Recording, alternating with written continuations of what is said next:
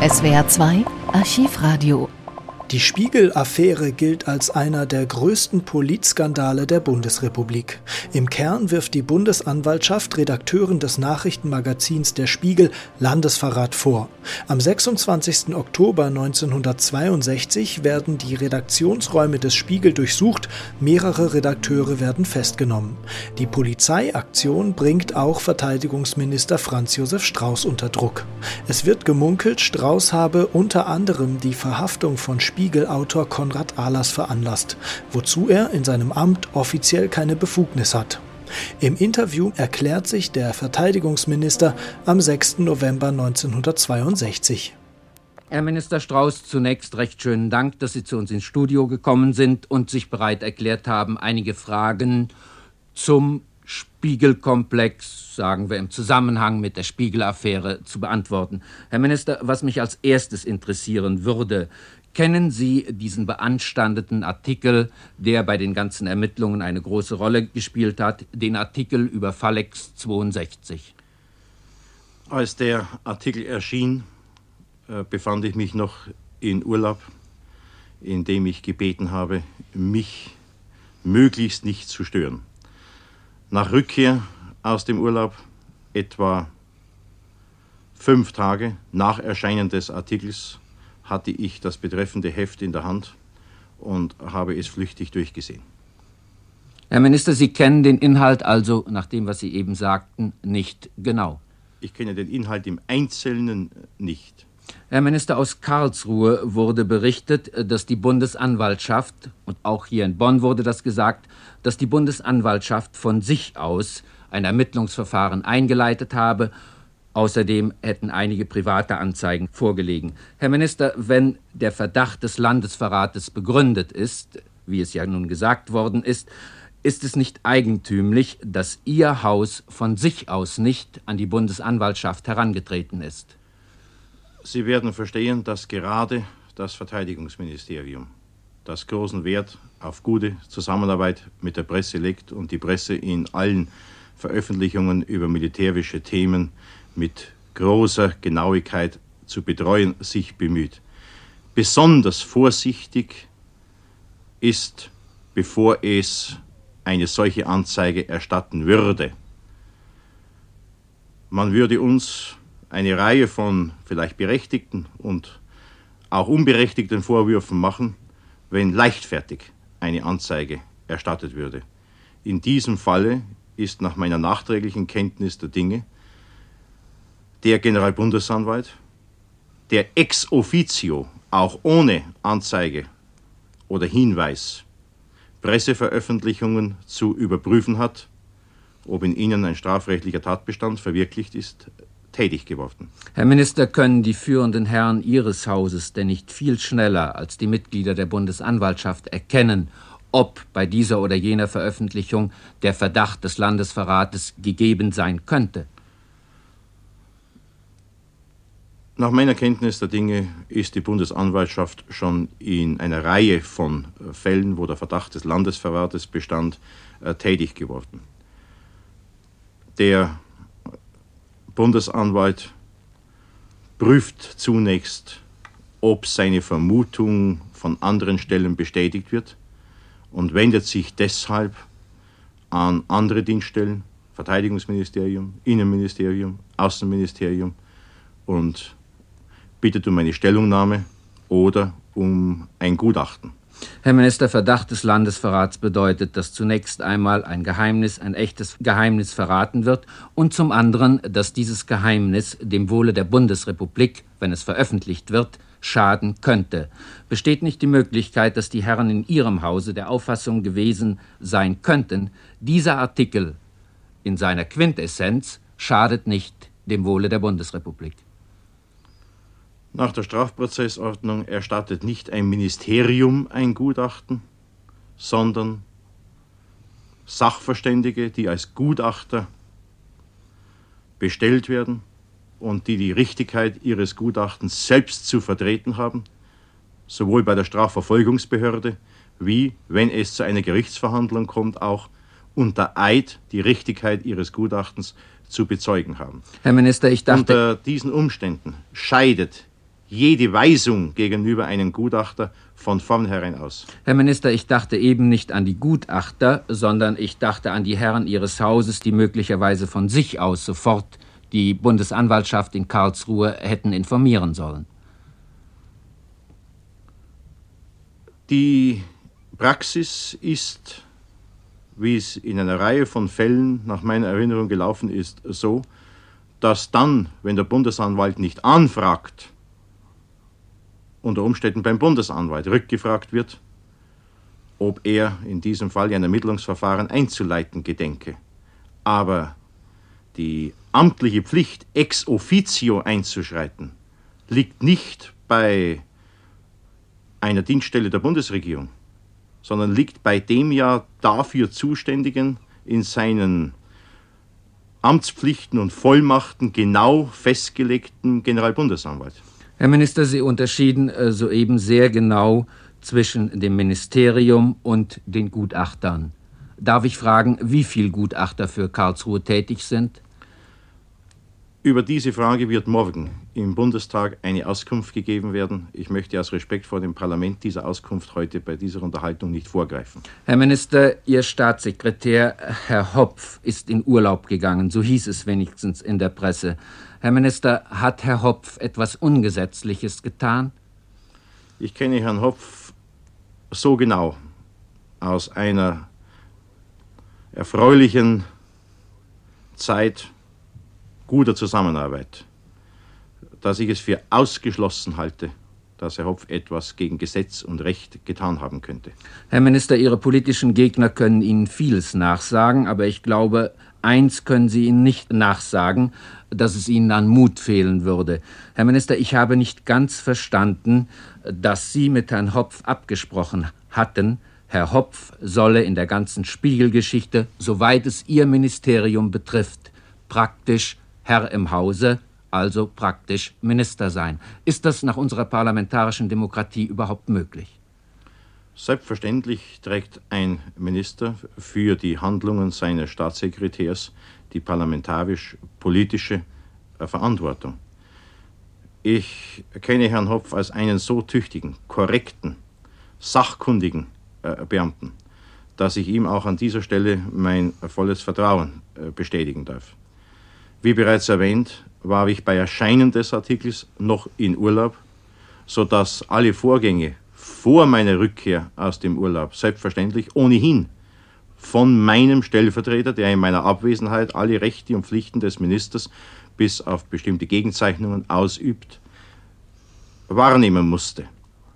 Darüber hinaus bestand zwischen Herrn Hopf und mir Übereinstimmung, dass ich gerade um den Vorwurf einer politischen Intervention oder gar, wie es ja Land auf Land ab behauptet wird, eines persönlichen Racheaktes zu vermeiden, mit der Bearbeitung dieser Angelegenheit, soweit das Verteidigungsministerium Amtshilfe zu leisten hat, Herrn Hopf beauftragen soll. Aber Herr Minister, es ist doch nun so, dass Herr Hopf in Urlaub gegangen ist oder gehen wird. Wird Herr Hopf zurückkommen? Herr Hopf hat in diesem Jahre eine schwere Operation hinter sich. Er musste die Nachbehandlung abbrechen, weil die Arbeitslage im Verteidigungsministerium, die angespannte außenpolitische Situation und die bevorstehenden NATO-Aufgaben, Dreijahresberechnung und so weiter, eine längere Abwesenheit des Staatssekretärs nicht ermöglicht hätten. Wir hoffen, dass die außenpolitische Situation entspannt ist. Die Aufgaben, die im Zusammenhang mit der NATO sich in diesem Jahre besonders gehäuft haben, sind großenteils bearbeitet, jedenfalls so weit bearbeitet, dass Herr Hopf seinen damals abgebrochenen Urlaub nunmehr fortsetzen kann. Herr Minister, in den Veröffentlichungen im Zusammenhang äh, mit der ganzen Spiegelgeschichte war auch sehr viel, möchte ich sogar sagen, vom militärischen Abschirmdienst die Rede. Herr Minister, was hat dieser Dienst für Aufgaben und wer ist der höchste Vorgesetzte? Man muss unterscheiden äh, zwischen dem militärischen Abschirmdienst, sogenannten MAD, und, ich sage es, weil diese Verwechslung häufig geschieht, und dem Bundesnachrichtendienst. Der militärische Abschirmdienst ist in einer besonderen Dienststelle zusammengefasst. Das ist das Amt für Sicherheit der Bundeswehr. Es gibt in jedem Wehrbereich eine besondere Dienststelle des militärischen Abschirmdienstes. Der nächste Vorgesetzte darüber ist der Chef des Amtes für Sicherheit der Bundeswehr, ein Brigadegeneral der Bundeswehr. Das Amt für Sicherheit ist eine nachgeordnete Dienststelle des Verteidigungsministeriums. Sie sind also der oberste Dienstvorgesetzte. Ich bin der oberste Dienstvorgesetzte auch des Amtes für Sicherheit der Bundeswehr und des militärischen Abschirmdienstes. Die Aufgabe des militärischen Abschirmdienstes wird häufig verkannt, darum begrüße ich es, auf Ihre Frage eine Antwort geben zu können.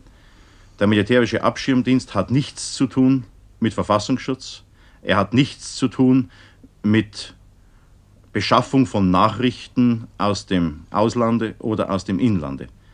Seine einzige Aufgabe besteht darin, alle Versuche von Infiltration, Zersetzung und Spionage innerhalb der Bundeswehr aufzuklären, die Schuldigen festzustellen und sie der Exekutive, den zuständigen Kriminalbehörden oder den zuständigen Staatsanwaltschaften dann zu mitzuteilen.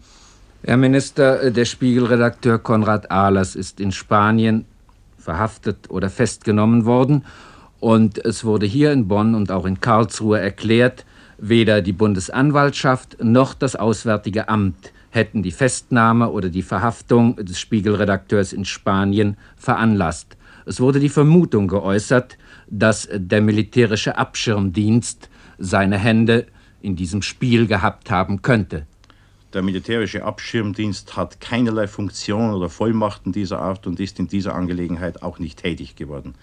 Im Übrigen wird bei der Beantwortung einer parlamentarischen Anfrage der Bundesminister des Innern morgen auch zu dieser Frage Stellung nehmen.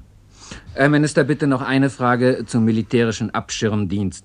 Hier in Bonn klagen eine ganze Reihe Kollegen darüber und nicht nur in Bonn, dass angeblich oder möglicherweise ihre Telefone abgehört wurden. Und es wurde der Verdacht geäußert, irgendwelche militärischen Dienststellen äh, könnten daran beteiligt sein. Weder der militärische Abschirmdienst noch irgendeine andere militärische, ich darf auch sagen, ohne zuständig zu sein, polizeiliche Dienststelle hat das Recht und die technische Möglichkeit, Telefongespräche zu überwachen oder abzuhören. Es gibt noch drei alliierte Vorbehaltsrechte, die im Falle des Notstandes ausgeübt werden, weil noch kein deutsches Notstandsgesetz erlassen worden ist.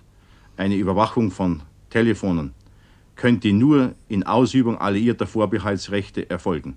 Meines Wissens machen die Alliierten aber von diesem Rechte aus rechtsstaatlichen Gründen ebenfalls keinen Gebrauch. Herr Minister, hielten Sie es für möglich, äh, dass der deutsche militärische Abschirmdienst äh, die alliierten Kollegen darum bitten könnte? Halte ich für ausgeschlossen. Herr Minister, nun zu einem anderen Komplex. Es ist berichtet worden, Sie hätten auf Schloss Brühl einige Äußerungen getan, die Sie in einem sehr, sagen wir, unschönen Lichte erscheinen lassen müssen. Ich kenne diese Geschichte. Ich bin Ihnen für die Frage sogar dankbar, weil sie mir endlich die erwünschte Gelegenheit gibt, dazu eine Antwort zu erteilen. Es ist ein guter alter Brauch der parlamentarischen Abende des Herrn Bundespräsidenten, dass sich dort Parlamentarier verschiedener Richtungen zusammensetzen und ganz offen gerade über die Dinge aussprechen, die man sonst nicht im parlamentarischen Forum oder in der Öffentlichkeit auszutragen pflegt so bin ich an diesem Abend mit drei Abgeordneten der SPD beisammengesessen. Einer von ihnen war Carlo Schmidt, von dem ich weiß, dass er sich in jeder Hinsicht objektiv und loyal äh, verhalten hat. Über dieses Gespräch sind erstens falsche Tatsachendarstellungen und zweitens Äußerungen entstellt und aus dem Zusammenhang gerissen verbreitet worden. Die Art und Weise, wie das geschehen ist und was behauptet worden ist, kann ich nur als einen Beitrag zu der gegen mich von verschiedenen Seiten redigierten Diffamierungskampagne äh, bezeichnen. Es gehört zu dem guten alten parlamentarischen Sitten, dass über ein solches Gespräch von keiner Seite in der Öffentlichkeit Äußerungen äh, getan werden. Wenn ich mich anders verhalten hätte in der Vergangenheit, dann könnte ich über manchen Kollegen diese oder jene Version äh, verbreiten. Wenn diese gute parlamentarische Sitte nicht mehr eingehalten wird, dann kann ich das nur als einen Verfall der parlamentarischen Sitten bezeichnen und auch als eine sehr bedauerliche Erscheinung, weil damit zwischen Politikern verschiedener Fraktionen kein offenes, unter Umständen auch einmal hitzig ausgetragenes Gespräch mehr geführt werden kann. Ich habe an diesem Abend Bezug genommen auf eine parlamentarische Anfrage gegen mich und habe mich gegen ihre Methode gewendet und habe dargelegt, was herauskommen würde, wenn wir ähnliche Methoden anwenden würden, wie sie mir gegenüber seit Jahren praktiziert werden. Ich habe in dem Zusammenhang auch äh, gesagt, man werde wohl jetzt zur Begründung für eine Ablehnung des Notstandsrechts mir diese oder jene Haltung unterstellen, als potenziell möglich unterstellen und habe dann geschildert, was man alles an ungereimten und blödsinnigen Dingen behaupten könnte. Und das, was ich selbst als ungereimtes Zeug bezeichnet habe, als möglichen Vorwurf, das ist hernach als Äußerung aus meinem Munde so unterschwellig kolportiert worden. Herr Minister, bitte zum Schluss noch eine Frage. Inzwischen ist äh, Herr Oberst Wicht verhaftet worden. Könnten Sie uns sagen, äh, welche Funktion dieser Offizier hat oder hatte? Darüber vermag ich leider keine Auskunft zu geben. Herr Minister, ich danke Ihnen sehr. Die Spiegel-Autoren des umstrittenen Artikels Bedingt abwehrbereit machen später übrigens in der Politik Karriere. Konrad Ahlers ist von 1969 bis 1972 Regierungssprecher von Bundeskanzler Willy Brandt.